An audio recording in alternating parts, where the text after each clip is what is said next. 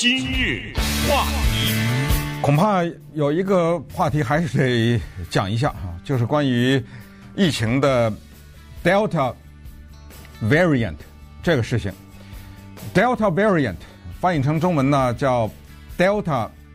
变异病毒，也有人翻译成叫做变异毒株。不管怎么样呢，它是新冠疫情截止到今天的。令我们觉得忧虑和紧张的一个新的因素，所以今天早晨我一大早就看到了铺天盖地的一些报道哈，至少看了四五个不同的媒体，得到了一些资料，也想跟这个大家呢趁这个机会也讲讲，因为这个里面涉及到全世界，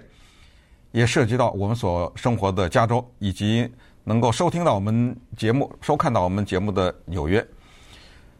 首先讲讲 Delta 变异病毒吧，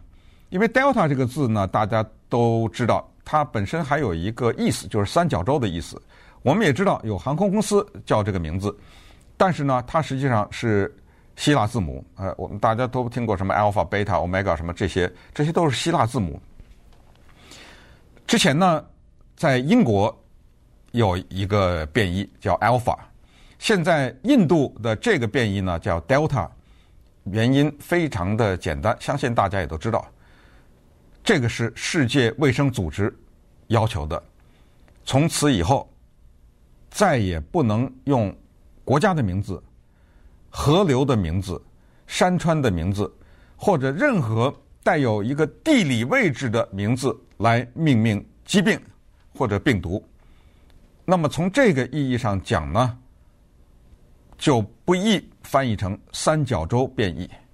因为尽管三角洲它不是一个国家，很多的地方地区都有三角洲，但是它还是一个地理的概念，所以只好被迫我们的不会讲英文的人也得要讲 Delta 变异病毒。这个先跟大家讲一下，主要是为了防止我们都知道所谓的污名化，对不对？如果你把一个病毒扣在一个国家人的身上的话，我们也知道对亚裔的这些攻击啊等等，就有可能产生啊，或者是对另外的一些国家的人产生的歧视啊等等，谁也不愿意把自己的这个民族跟一个病挂在一起嘛，所以是这个考虑。今天早上我看到的是孟加拉和马来西亚以及澳大利亚，这个让我有点觉得挺吃惊的，因为之前说实话对这三个地方的情况并不是非常了解。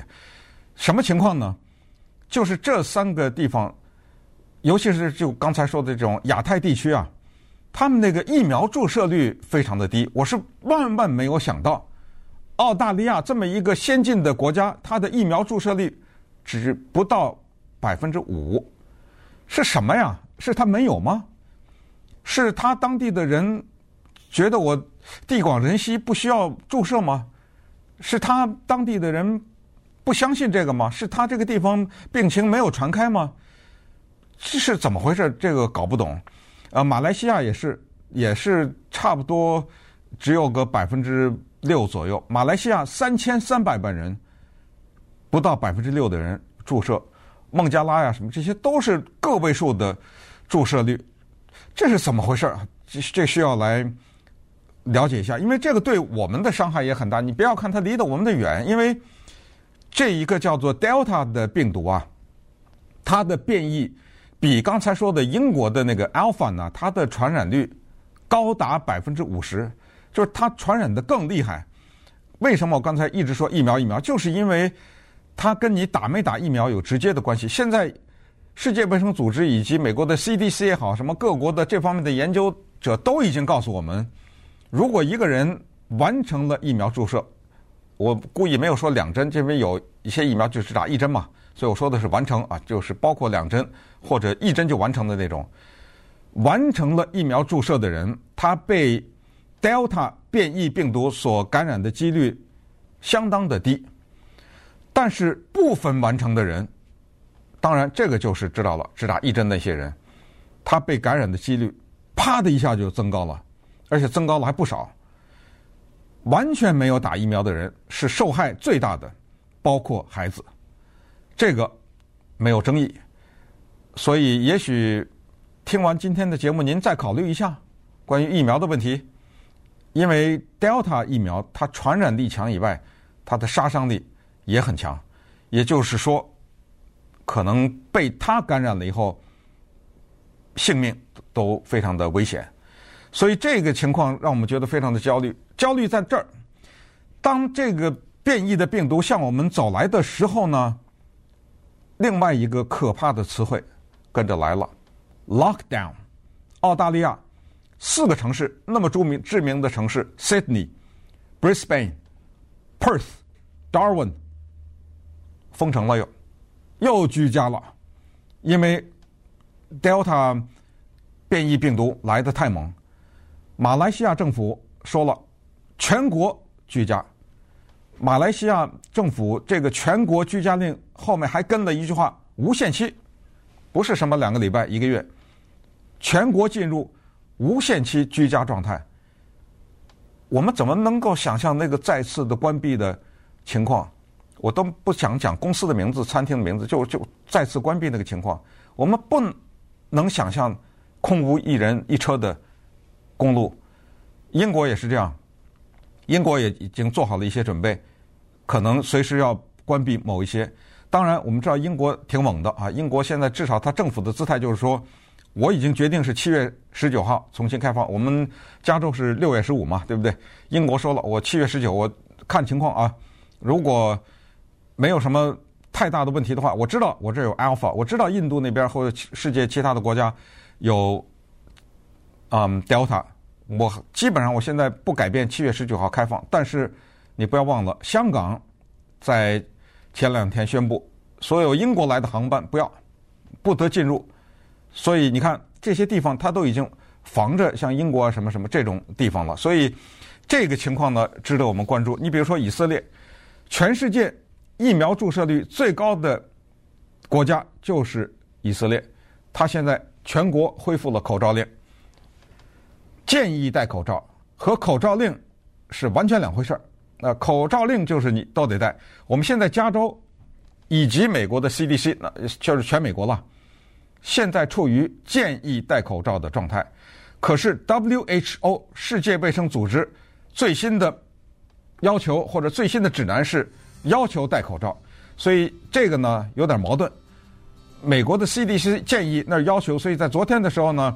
当美国的媒体问到美国的疾病防治与控制中心的时候，说：“哎，世界卫生组织要求戴，你这说建议戴，到底是怎么着？”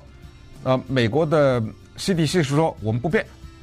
或者至少是暂时不变。所以这点大家听清楚，就是目前情况呢，在美国的国家的卫生局这个方面给我们的指令还是建议戴口罩。但是稍待一会儿呢，跟大家讲讲昨天洛杉矶县发布的关于口罩的这些要求，以及可能我给你一些。具体的数字，就明白一些事情。尤其那些拒绝打疫苗的人，你听一听在洛杉矶县发生的情况，你可能会改变想法。今日话，今天跟大家聊的是 Delta variant，就是新冠病毒的